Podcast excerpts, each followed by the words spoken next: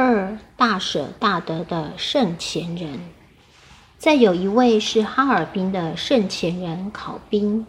这位前人原来是哈尔滨的首富，家里环境很好，开了三家面粉工厂。他以前信佛教，在佛教里就是布施做好事，大家都晓得他是一个大善人。后来机缘成熟。天道传到哈尔滨，求了道以后，他有一次到佛堂去，佛堂开沙，刚好是老师道谈慈悲，大舍大得，不舍不得。他看到了，像我们也常常看到这大舍大得的训文。他回去就跟女儿讲，我们要大舍大得，他就把所有的面粉工厂通通卖掉。自己一文不留，把钱全部拿到佛堂来，交给他们的前人秋前人。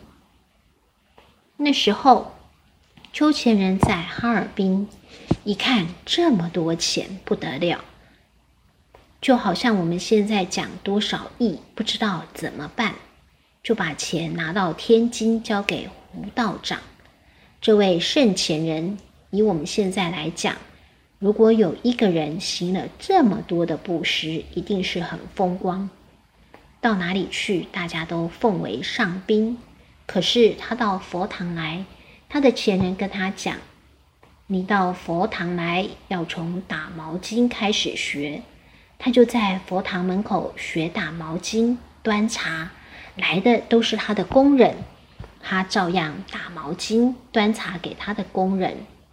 圣前人全舍财产以后，便常住在佛堂之中服务，刻苦耐劳，对新道亲一视同仁，自己斟茶大毛巾，招待成全，亲切感人。哈尔滨道务因为有圣前人的领导，大大的红展开来。圣前人虽然未到尽力。非常清新，但从无怨言。他具有慈悲心肠与精进修养，无论视、听、言、动，都一丝不苟，可说德高望重，成为后学们的模范。民国三十七年，大考突起，圣前人奉张老前人之招，抵达天津。民国。三十八年，共产党来了，把哈尔滨的道清抓起来，一万多人，有一些前辈也在其中。共产党就讲跑掉一条大鱼，意思是跑掉一位圣前人，他们要抓这个人。圣前人那个时候快七十岁了，人在天津，他听到这件事悲痛不已。就跟他的前人禀告：“前人，我有一个心愿还没了。”前人说：“你有什么心愿还没了？”他说：“我想要回哈尔滨。”他的前人说：“不可以，出了火坑不可以再进火坑，因为去那里必死无疑。”他说：“我要去救他们出来，有好几个前人在里面，我要去讲。”跟他们没有关系，是我的事情。于是他就跪了下来求，他的前人还是不同意。后来他请来几位前人帮他求，求到张老前人没有办法了，眼泪掉下来，点头哭着答应了。好吧，你既然要这样，就去吧。前人答应，这位现前人马上站起来。高兴的不得了，他说：“太好了，太好了！我这么大的年纪了，是一个没有用的人，我还有这么好一个机会去行这一个功。”香港的吴前人说：“那天他帮盛前人拿行李，送他去天津火车站。吴前人在后面背着行李，盛前人在前面走。”吴前人一边看一面哭，这么一位老先生，一辈子为道牺牲，到最后还要自己去送死，很难过的哭了起来。圣前人回头看一看，说：“你真傻，哭什么？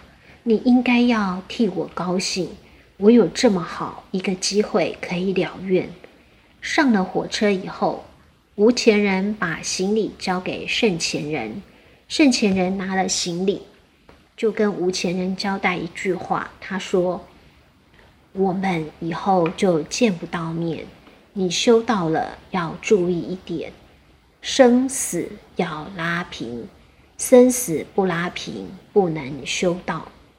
什么叫不拉平？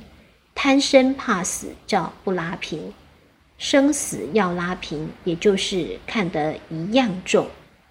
结果，这位圣前人就坐上车去，一到哈尔滨，就到共产党的总部去报道。你们要抓圣考兵，我就是圣考兵，我回来了。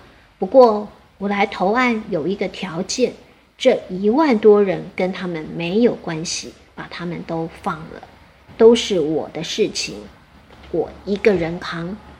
听说因此放了一半以上，有三位前人本来要判死刑的，因为圣前人都顶下来，那三位前人就改判成劳改。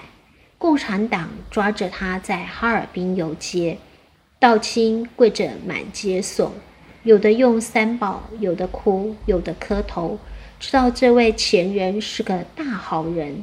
圣前人后来讲出来这个话，他说：“感谢大家来送我，我们将来天上见。”圣前人又讲了这八个字：“大家不要难过。”撒头枪毙，告老还乡，这样很潇洒，很了不起，是不是啊？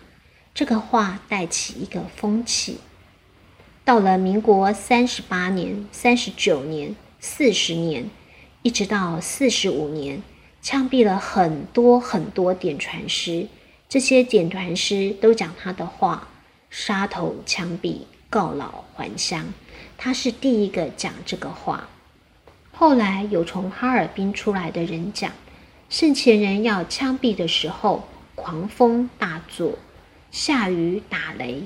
共产党不信鬼神，可是看到这个也有点害怕，所以停了一下。然后公审三次，叫道清去那里问这个圣考兵是不是该杀，是不是有罪？没有一个人说有罪，大家都跪下。共产党一看不行，公审了三次都没有一个举手，于是就派了一些共产党的干部进去，在里面再问是不是该杀。里面就有人说是，这样才枪毙。